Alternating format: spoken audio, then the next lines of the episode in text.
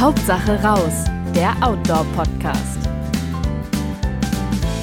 Hallo und herzlich willkommen bei Hauptsache raus, dem Podcast des Outdoor-Magazins. Mein Name ist Kerstin Rothardt. Ich bin seit 2004 schon bei Outdoor, ähm, darf im Reiseressort arbeiten, bin also auch für euch schön unterwegs immer wieder mal in den Alpen in Deutschland, gerne auch in Norwegen und habe heute äh, meine beiden Kollegen aus der Ausrüstungsabteilung, sage ich mal, äh, bei mir. Das ist der Boris Gnilka und der Frank Wacker, die bei uns die Tests machen, neue Ausrüstung unter die Lupe nehmen. Genau, und einfach äh, schauen, dass ihr gut informiert seid, was es am Markt gibt an neuer Ausrüstung und die einfach auch testen. Hallo, ihr zwei. Hallo. Ähm, bei der Gelegenheit möchte ich auch gleich darauf verweisen, dass wir in der aktuellen Ausgabe, in der 8, die am 12.07. am Kiosk ist, ein Best-of-Test haben. Darum soll es nämlich auch äh, heute gehen, nämlich darum, wie bei Outdoor überhaupt getestet wird. Und ähm, ich mag euch dann auch ein bisschen äh, vorstellen, das heißt, das machen die zwei Jungs, welche äh, Produkte in diesem Best-of-Test auch drin sind. Als erstes äh, fragt man sich natürlich, wie lange seid ihr eigentlich schon dabei bei der Ausrüstung bei Outdoor. Boris, wie lange bist du denn schon an Bord? Also ähm, offiziell und fest angestellt seit April 2000. Also schon doch oh. etwas über 20 Jahre jetzt Oha, schon. und vier Jahre länger als ich. ja, ähm, und, aber davor habe ich äh, freiberuflich ähm, auch während des Studiums einiges gemacht. Ähm, auch schon für Outdoor. Auch schon für Outdoor, genau. Äh, angefangen als mit Tageszeitungen und so, aber das waren dann eher so Reiseberichte, wobei mein Herz immer auch für Ausrüstung schlug, nur das wollten natürlich Tageszeitungen nicht haben. Die wollten und eher einen schönen Reisebericht. Die wollten einen schönen klar. Reisebericht und möglichst auch kostenlos haben und gute Bilder und das war es dann. Aber ähm, der Kontakt zu Outdoor kam dann auch zustande ähm, weil ich eben eine Reise gemacht habe mhm. in Deutschland. Das war damals schon ähm, sehr begehrt, ähm, nicht erst seit, seit kurzem. Und ja. dann ähm, kam halt raus, dass ich auch ganz gut äh, mich in der Ausrüstung auskenne. Und nicht so gut wie heute, aber für einen Studenten war es schon mal nicht schlecht damals. Und ja, so bin ich dann dazu gekommen. Ja, und du, Frank? Genau, ich teste seit 1994 für, für Outdoor-Ausrüstung. Genau.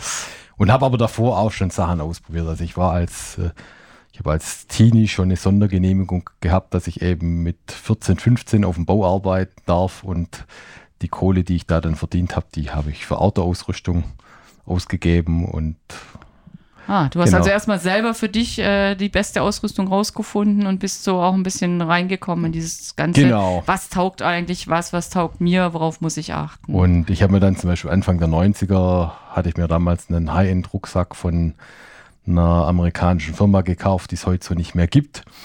Und äh, als ein Outdoor-Leute fürs Testteam gesucht hat, habe ich mich auch gemeldet, bin mit dem damaligen Chefredakteur ins äh, Gespräch gekommen und äh, er war gerade dabei, einen, hatte gerade seinen neuen Lieblingsrucksack entdeckt, eben auch das Edelteil von, einer, von einem Ami-Label und das war genau der Rucksack, den ich mir Jahre ah. davor schon gekauft hatte.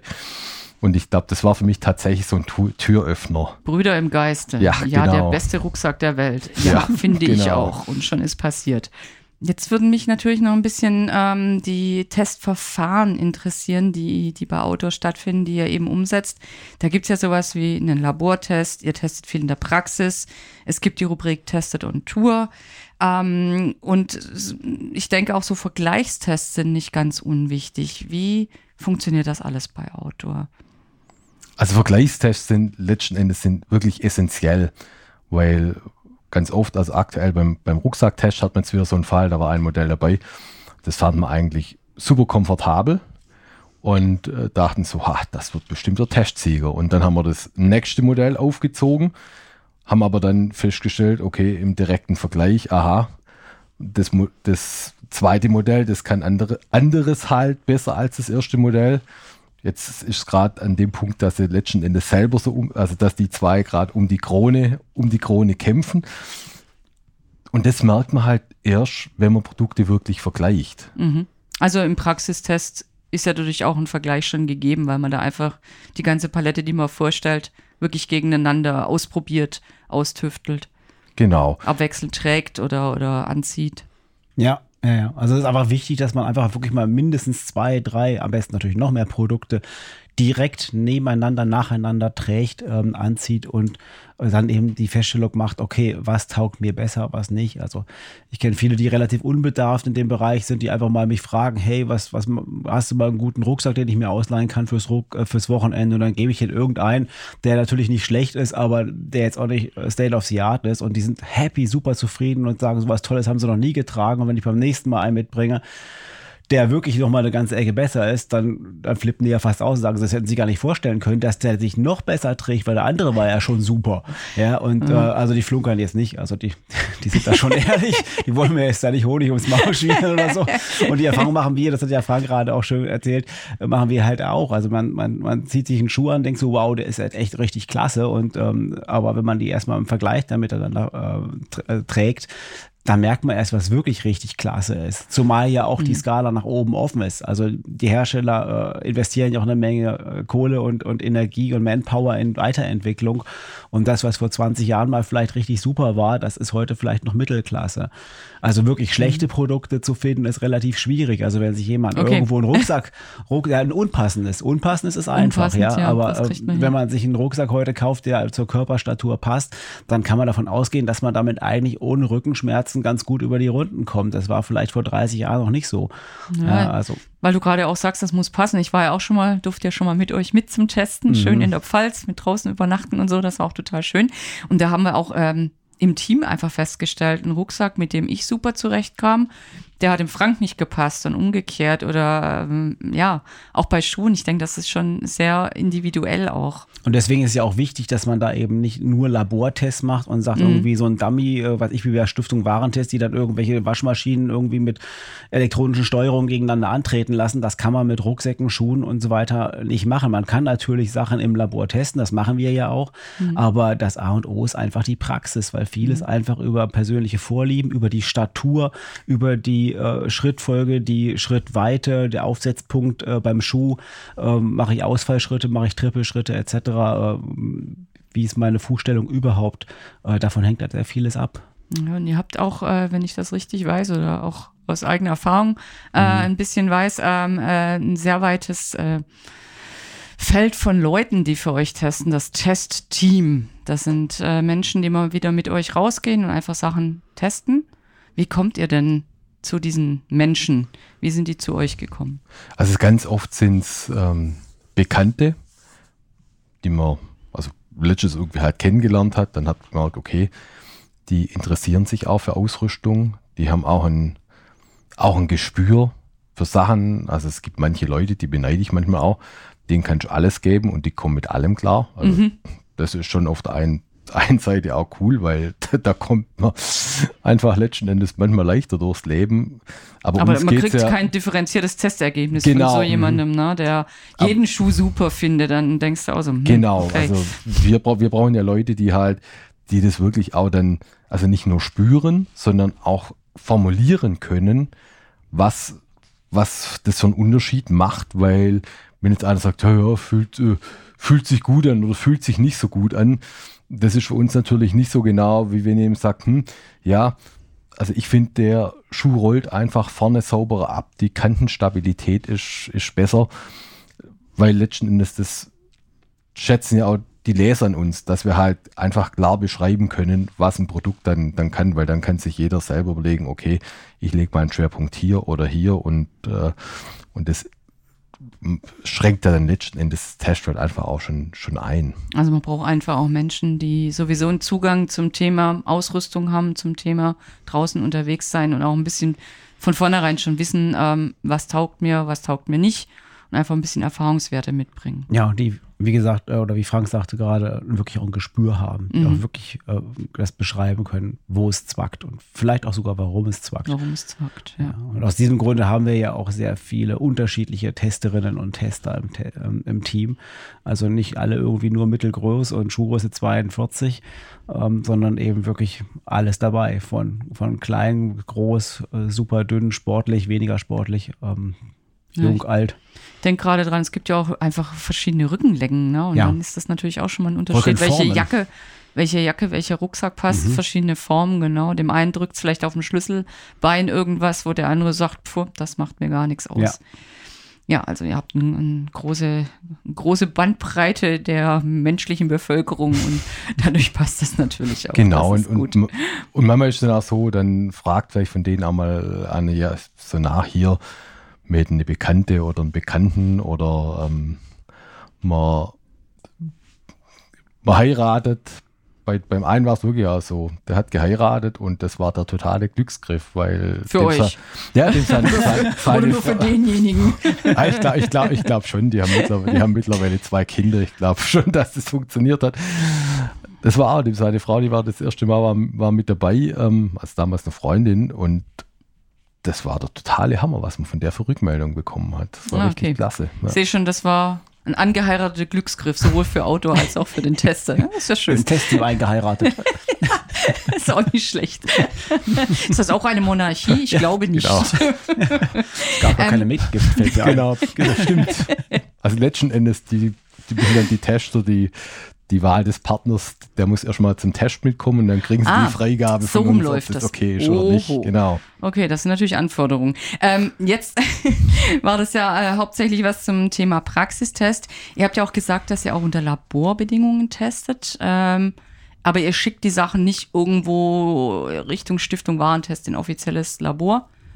Nee, wir haben also, wir haben, das haben wir am Anfang gemacht, in den 90ern, als ich angefangen habe wir haben dann aber mehr und mehr gemerkt, dass viele von den Standardtests, dass die einfach zu wenig praxisnah sind. Also ja, nehmen wir das, das Beispiel bei, mhm. genau, Beispiel äh, Temperaturmessung bei Schlafsäcken.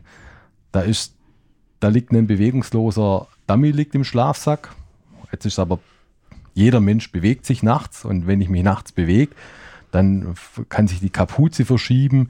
Wenn die nicht sauber sitzt, was beim Dummy keine Rolle spielt, dann strömt die ganze warme Luft aus dem Schlafsack wie bei einem offenen Fenster nachts. Das fällt bei den Messungen überhaupt nicht auf. Mhm. Dann gibt es mittlerweile einen Trend, dass immer mehr Hersteller die Schlafsackunterseite schwächer füllen, weil dadurch spare ich ja Gewicht. Spielt ja in den Messungen keine Rolle, weil der Dummy liegt ja auf einer Isomatte. Aber in der Realität ist so, dass ich eigentlich jeder Schläfer zumindest so viel bewegt, dass sich der Schlafsack halt doch leicht verdreht nachts. Und dann hat man diese kalt, also diese schwächer gefüllte Unterseite, die liegt irgendwo an der Seite oder vielleicht sogar an manchen Stellen oben. Und der Körper nimmt vor allem halt die kalten Stellen, die nimmt er viel, viel mehr wahr und zwar negativ, wie wenn vielleicht der gesamte Schlafsack ein bisschen zu kalt wäre. Mhm. Stichwort Messer, Kältebrücke, ne? Das sind diese genau, Kältenbrücken. Genau. Und die Messergebnisse sind gut von denen. Mhm. Auf dem Parksack stehen super Werte, die aber in der Realität nicht erfüllt werden. Und deshalb machen wir es halt so, wir messen mit einer Wärmebildkamera sowohl die Oberseite des Schlafsacks als auch die Unterseite des Schlafsacks, gleichen dann aber diese Messwerte auch noch mit den Praxiserfahrungen aus dem Kühlhaus ab. Mhm. Das zeigt also, ihr übernehmt auf gar keinen Fall einfach Herstellervorgaben oder Angaben, sondern das wird alles selber nochmal erprobt. Ja, genau. Also Labortests sind ja ein Pfeiler, aber das Wichtige ist halt dann die Praxis, dass wir mhm. dann eben auch teilweise die Ergebnisse, die wir im Labor gewonnen haben, dann in der Praxis nochmal valuieren und nochmal sagen, ja, stimmt das mhm. auch? Also jetzt, was ich Test Stirnlampen. Da messen wir natürlich auch, wie äh, weit leuchten denn die, die Lampen in verschiedenen Modi und Einstellungen. Aber die Leuchtweite alleine und auch die Lumenzahl, die ja sehr gerne immer angegeben wird von Herstellern, mhm. die sagt, zumal man die auch in unterschiedlichen Methoden messen kann, also die direkte Vergleichbarkeit ist ja schon mal schlecht gegeben, aber die sagt nichts darüber aus, wie gut ich mit der Lampe draußen gucken kann. Wenn ich eine mhm. Lampe habe, die super weit leuchtet, kann das auch ein kleiner Spot sein, der irgendwie einen, einen hellen Punkt in die Landschaft brennt, aber drumherum ist halt alles schwarz. Ja. ja. und deswegen äh, messen wir das auch, damit wir auch was angeben können. Es ist ja auch mal inter interessant zu wissen, okay, wenn ich wirklich nur einen Punkt suche in der Landschaft, dann ist es ja toll, wenn ich die Leuchtweite weiß. Ja. Dann weiß ich, in 300 Meter kann ich noch eine Hütte erkennen, super. Aber wenn ich normal wandere, dann nützt mir dieser Wert gar nichts. Dann muss halt die Lampe so ausleuchten, dass ich halt den Weg gut erkennen kann. Da kommt ja. auch wieder Praxis rein, ja, wofür brauche ich die Lampe jetzt? Mhm. Wie mache ich das? Und äh, wenn ich mich richtig erinnere, misst du auch nochmal akribisch nach die äh, Leuchtdauer der Lampen, wie lange das wirklich hält. Ja, ja, genau, richtig. Ja, ja. Und verschiedene Modi natürlich mhm. auch, klar, sicher. Genau. Das, das ist natürlich auch mal ein wichtiger Punkt. Ähm, ja, und so machen wir es halt bei vielen Produkten, auch bei Regenjacken zum Beispiel, die wir ja auch in der Praxis natürlich äh, auf jeden Fall natürlich auch tragen, aber auch unter Schlechtwetterbedingungen. Mhm. Aber ob die wirklich äh, im Dauerregen standhalten, wird ja zusätzlich dann auch nochmal im Labor gemessen. Genau. Das machen wir über die Beregnung und die Beregnung hat halt den Vorteil, standardisiert. Es ist ne? wirklich Standard, während draußen ist halt der Regen heute ist nie genau der gleiche wie der Regen morgen. Mhm. Dann hat man zum Teil auch das Problem, es ist ganz oft so, ich meine, wenn ich mich in der Jacke anstrenge, es ist regnerisch, einfach hohe Luftfeuchtigkeit, ich strenge mich stark an, dann ist es eigentlich so, dass jede Jacke innen durch Schweiß etwas feucht wird. Und manchmal weiß man dann wirklich nicht, hm, ist es jetzt Feuchtigkeit, ja. die von außen reindrückt oder ist es tatsächlich schon mhm. Feuchtigkeit, die, die halt, also Schwitzfeuchtigkeit, die auskondensiert ist. Und das schließt halt die Beregnung aus. Mhm. Und deshalb haben wir auch für, für Softshells haben wir eben auch eine eigene Beregnung entwickelt. Aber wieder eine andere als für Regenjacken. Genau, weil bei ne? Regenjacken mhm. ist ja große, kräftige Tropfen, viel Wasser, also die Beregnung von einer bei den Funktionsjacken, die entspricht wirklich einem mehrstündigen sturmgepeitschten Wolken, Wolkenbruch, also wo Wasser nicht nur von oben kommt, sondern auch durch seitliche Düsen. Äh, und das würde, da wäre eine Softshell innerhalb von, von ein, zwei Minuten wäre dann eine Softshell durchnässt. Ja, ist ja auch nicht und ganz die Aufgabe von der genau, Softshell, so einen wirklich richtig, starken genau, Regenguss ja, abzuhalten. Das ist ja eher für so ein bisschen Nebel, Niesel, wenn so ein bisschen unangenehm ist. Ne? Genau. Das und muss ja auch eine Softshell gar nicht können. Genau. Und deshalb haben wir halt für Softshells eben eine andere Beregnung mhm. gemacht, wo, wo feinere Tropfen ja. letzten Endes runterprasseln und auch die Wassermenge geringer ist. Ja, ich sehe schon, also, oder ich sehe schon, ist gut. Ich weiß das ja auch, dass ihr das äh, sehr gute Mischung oder dass ihr das eben ein bisschen austariert zwischen wirklich Laborwerten und äh, was gibt eigentlich die Praxis her. Ähm, es gibt ja noch die Rubrik äh, Tested on Tour. Das sind äh, Sachen aus einem Test raus oder, sag ich mal, Produkte, die einfach wirklich nur auf Tour getestet werden über eine längere Zeit? Also, wir testen die über längere Zeit auf Tour. Wenn sich's anbietet, wie jetzt zum Beispiel bei Schlafsäcken, dann machen wir aber da auch die Isolationsmessung, mhm. mhm. weil durch die Isolationsmessung werden die Temperaturwerte einfach, einfach vergleichbar. Ja. Beim Schlafsack ist man wirklich unheimlich schwierig. Ich habe schon Situationen erlebt, wo ich zum Teil im gleichen Schlafsack bei 15 Grad Unterschied, das eine Mal war mir warm, also da, wo es kälter war, und das andere Mal war mir kalt. Das hatte also nichts mit dem Schlafsack zu tun, mhm. sondern letzten Endes mit meiner Konstitution. Und sowas kann man halt durch die Isolationsmessung dann einfach ausschließen letzten ja. Endes. Und da fällt ja auch ein bisschen die Vergleichbarkeit weg, weil es genau. einfach Einzelprodukte ja. sind. Genau, das ist halt kein Vergleichstest, das sind mhm. mehr oder weniger Einzeltests, ähm, die wir eben wirklich nur in der Praxis ähm, testen. Aber wenn sich's anbietet, natürlich immer noch ja, sozusagen Laborwerte Abgleichen. Dann, dann eben trotzdem noch nehmen. Also ja. wenn ich jetzt einen Kocher mit auf Tour nehme, der funktioniert super ähm, und ich messe dann da vielleicht irgendwie mit der, mit, mit der Armbanduhr, äh, wie schnell der Wasser erhitzt, dann, dann weiß ich ja gar nicht, wie, wie warm war denn das Ausgangswasser. Ja, ja um seine Vergleichbarkeit zum Beispiel mhm. zu haben, stelle ich den Kocher natürlich nochmal zu Hause hin äh, mhm. und, und da messe ich halt auch die Wassermenge ganz exakt, dass ich nicht sage, ja, da war grob ein Liter drin, sondern ja. da war dann eben genau ein Liter drin und das Wasser hatte auch genau 10 Grad gehabt und nicht ungefähr ungefähr 15 oder sowas. Mhm. Und dann kann man eben auch, und auch der Leser dann später eben auch im Heft, sieht dann ja eben auch, okay, der hatte im Vergleichstest irgendwie den und den Verbrauch gehabt bei der und der Kochzeit und jetzt haben wir einen Tested on Tour. Da sind die Werte aber auch angegeben. Ja. Das heißt, man kann dann quasi schon diesen Einzeltest dann zu einem Vergleichstest dann eben noch mit hinzuziehen und sich dann eben seine Kaufentscheidung bilden auf der Grundlage. Weil einfach die wichtigen Fakten dann nicht äh, praxisbasiert, sondern auch im Labor basiert. Ja, ins auch, Heft genau. kommen oder da, auch. wo es dann passt, auch. machen wir das dann auch. Ne? Bei manchen Sachen geht es dann eben nicht. Was ich Zelte testen ja, zumindest wenn die Corona-Situation ist, erlaubt ja auch vor so einer Windmaschine ja. äh, und verlassen uns dann nicht nur einfach auf den Wettergott, was ja erstmal, der ist ja ein bisschen launisch manchmal.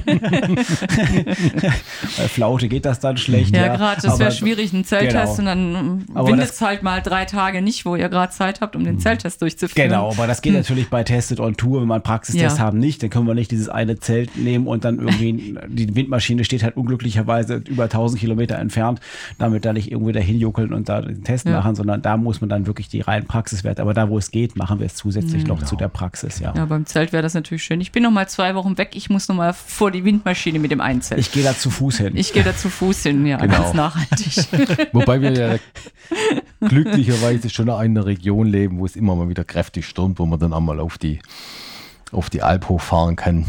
Ja. Was dann nicht, was dann nicht so weit ist, was dann, was dann wirklich ganz gut funktioniert. Und das Gute bei Test und Tour ist auch, also wir lassen nur wirklich eine sehr begrenzte Auswahl an Testern für Test und Tour die Sachen testen, weil weil wir die genau, weil wir die wirklich gut kennen, wissen, mhm. wie sie ihre, wie die Ergebnisse einzuschätzen sind und auch das verbessert die Vergleichbarkeit, weil wenn du halt mhm. 20 Leute hast, die ähm, einen Einzeltest machen, dann hast du oft halt auch 20 unterschiedliche Meinungen. Natürlich, mhm. ja.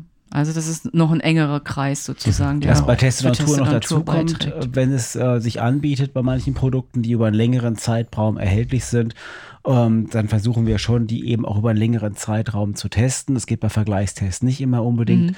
Das heißt, da mhm. kommt also auch so ein bisschen dieser Verschleißaspekt mit rein. Ja. Ne? Dass man also manchmal stellen wir Produkte vor, die schon seit zwei Jahren im Einsatz waren.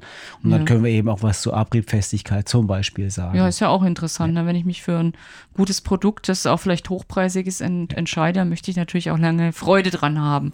Schon. Und da ist natürlich genau. das dann irgendwie ganz gut, wenn ihr da auch mal über mehrere Monate was wirklich genau ja.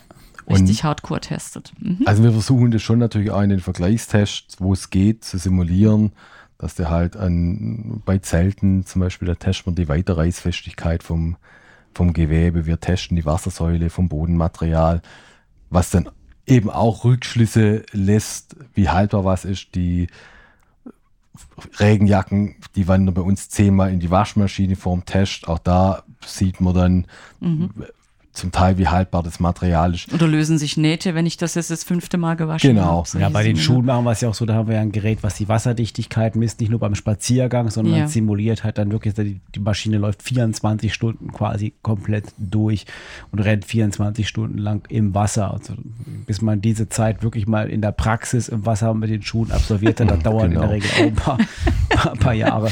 Ja, vor Aber, allem hat man da ja auch wirklich den gleichen, also den, wieder den direkten Vergleich ja. unter den einzelnen Schuhpaaren Japan, denke ja. ich, ne? weil die alle gleich lang in dem gleich warmen Wasser im gleichen Rhythmus äh, genau. eben bewegt werden. Und nicht so der eine Tester, der guckt, dass er neben dem Bach läuft, der andere latscht mitten durch. Das ist ja, der eine vielleicht einen schuffigen Gang und stößt bei mhm. jedem Schritt mit den Füßen aneinander und, und reibt ja. damit vielleicht auch ein bisschen die Oberfläche ja. auf und die Imprägnierung weg. Kann ja auch alles sein. Das sicher. ist eben mit dieser Maschine eben nicht gegeben, ja. Also Deswegen ist es wichtig, eben immer beides zu machen, Praxis und Labor. Guten Vergleich sozusagen. Und, und manchmal ist es aber eben auch so, dass dann halt bei so einem Langzeittest dass vielleicht dann doch mal das ein oder andere Problem auftaucht, was man davor auch so gar nicht auf dem Schirm hatte. Und dann überlegen wir uns natürlich auch, okay, gäbe es eine Möglichkeit, wie man das im Rahmen von einem Vergleichstest auch simulieren können, mhm. könnte. Mhm. Ja.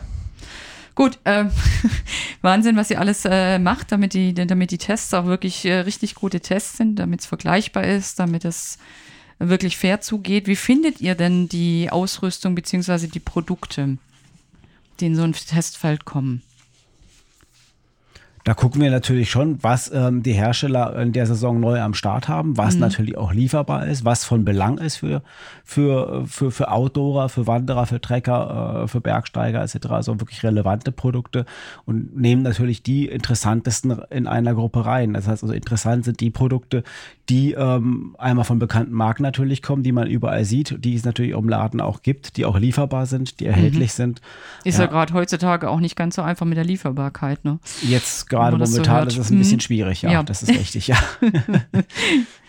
genau, also ihr achtet einfach drauf durch die Auswahl, dass ihr auch keine äh, äh, ein Testfeld habt, wo fünf Sachen so exotisch sind, dass sie mit riesen Einfuhrzöllen behaftet werden, sondern dass man das im deutschen Markt oder zumindest im ja. europäischen Markt gut bekommt. Ja, man genau. muss es auf jeden Fall hier in Deutschland ja. gut äh, ja, ja. erwerben können. Und am besten auch nicht so Modelle, wo der Hersteller schon signalisiert, habe ich noch 100 Stück, das läuft demnächst aus. Ja, ja. Äh, wo man dann weiß, hm, okay, es kaufen jetzt nochmal 50 Leute maximal nach dem Test und das ja. war's. Wobei ja. es zum also, Teil schon zu Engpässen kommt, was eben ja. daran liegt, wenn das Produkt sehr gut abschneidet im Test, dann mhm. haben wir schon öfter die Rückmeldung bekommen, ja, äh, war eigentlich auch zum Testzeitpunkt noch gut erhältlich, ist mhm. jetzt aber den Händen, aus den Händen gerissen worden und damit haben wir nicht gerechnet. Und gut, da steckst du ja auch nicht immer drin, du kannst nee. ja nicht äh, absehen, was die Leute plötzlich kaufen oder nicht kaufen. Nein.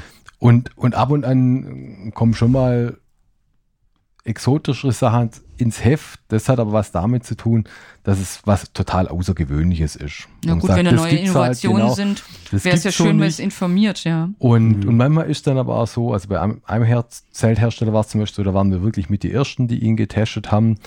Und äh, mittlerweile gehört er zu den, zu den etablierten Marken am Markt. Also das schätzen unsere Leser auch, Mhm. dass, dass manchmal auch ein bisschen was kommt, was man halt nicht an jeder Ecke bekommt. Ist ja auch interessant, auch wenn man Innovationen mitkriegt, wenn das nun mal eine Innovation ist, die auf dem US-Markt stattfindet, wäre es ja schade, man erfährt von dem neuen Verfahren gar nichts. Und da ist es natürlich auch schön zu hören, es gibt nicht nur das neue Verfahren, sondern funktioniert oder funktioniert nicht.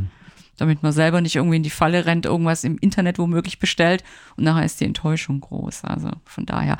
Ähm, apropos ähm, Enttäuschung und Nicht-Enttäuschung. Man fragt sich natürlich auch immer, ähm, warum werden nicht so ein bisschen äh, no-namigere Produkte auch mal getestet. Ich denke da an die Produkte von dem großen Kaffeeröster oder von den großen Discount-Ketten, die ja auch immer wieder Outdoor-Klamotten, Outdoor-Ausrüstung anbieten.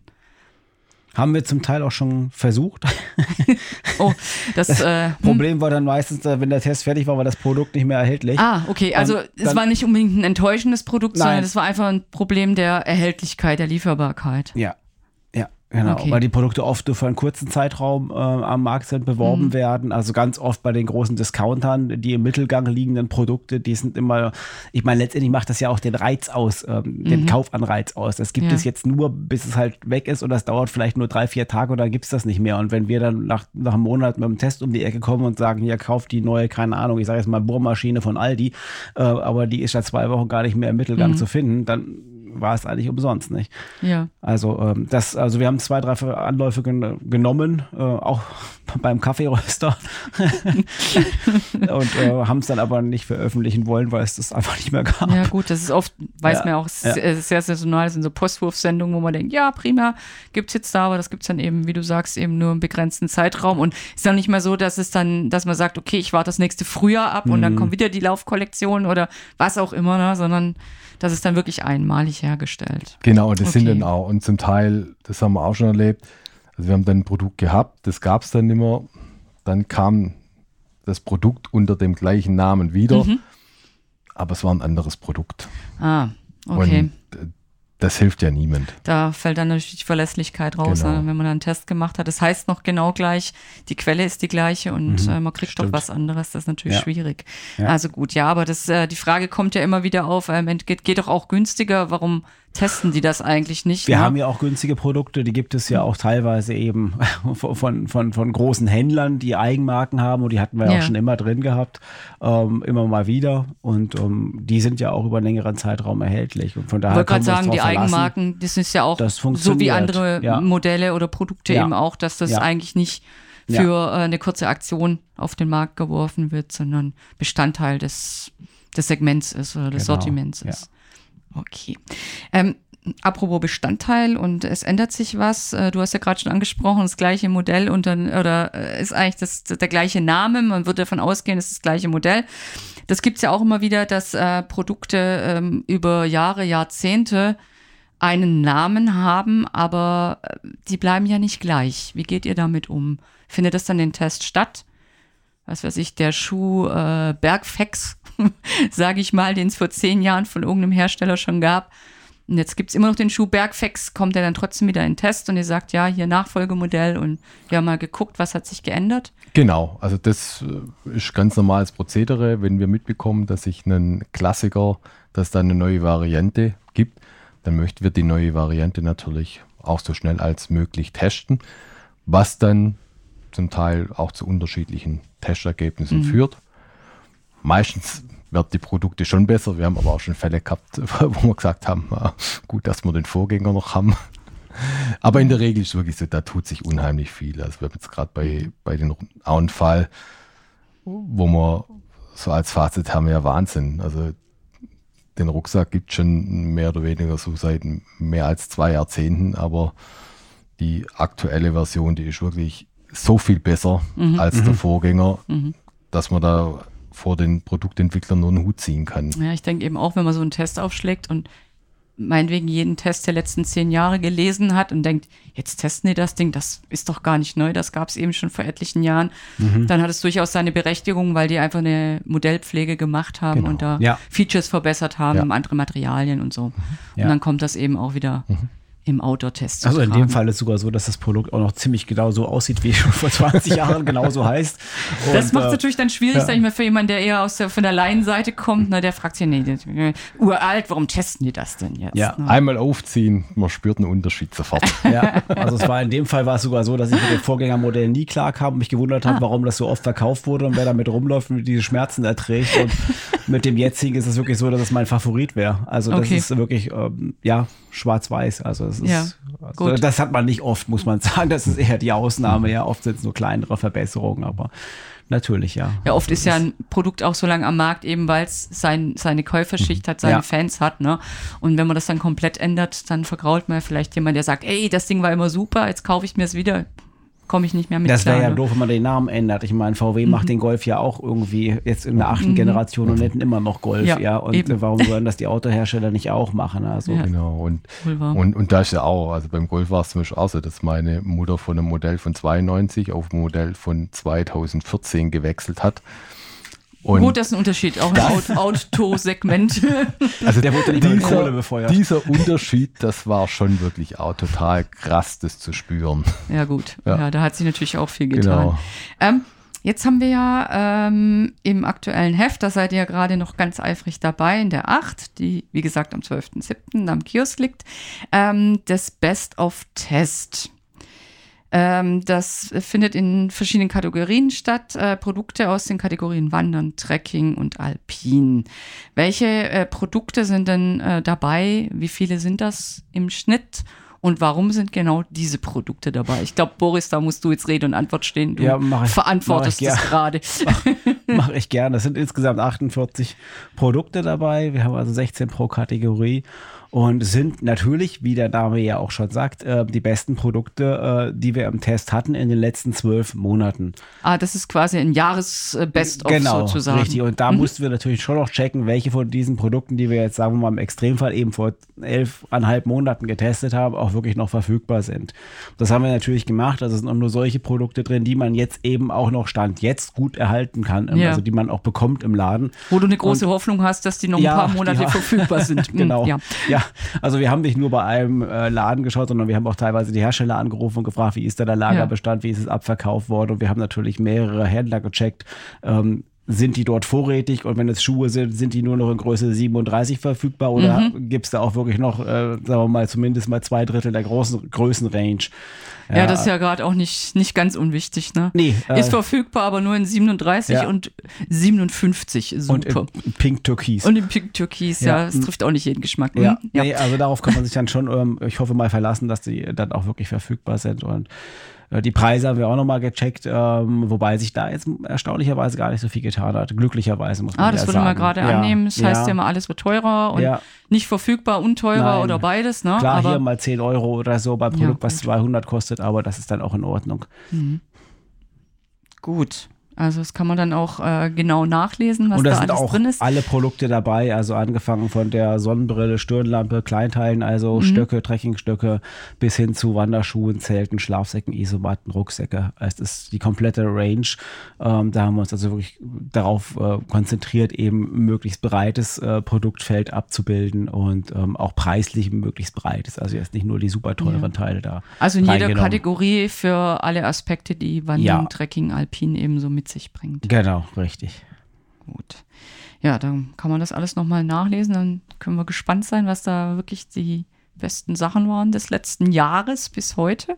Ähm, dann würde mich natürlich noch interessieren, ähm, was für Tests denn 2022 noch so bei euch anstehen. Kann man sich da auf Highlights freuen oder auf Standards verlassen? Also wir haben parallel zu Best of Test haben wir eben unseren Tourenrucksack, Test im Heft, Rucksäcke mit 35 bis 50 Liter Volumen, die man, das letzten ist so die Multisportler, die sind nur so, dass man sie auch für eine Tagestour nutzen kann, haben aber, aber eben auch genügend Platz für eine längere Hüttentour oder einen Zelttrek am Wochenende mit leichtem Gepäck. Also so ein bisschen die Allrounder unter den Rucksäcken. Genau. Damit man schon ganz gut Genau. klarkommt. Hm? Dann in der neuner Ausgabe steht der Test von Bergstiefeln an. Da haben wir unser Leichtgewicht-Spezial auch drin. ah, auch mal Also wieder wo es- interessant. Genau, wo Mhm. es einfach darum geht, dass man halt guckt, okay, mit welcher Ausrüstung kann man äh, sein Gepäck ordentlich abspecken. Dann kommt in Ausgabe 10 kommt unser großer Schlafsacktest. Okay. Dann kommen mal wieder im Herbst drei Lagenjacken.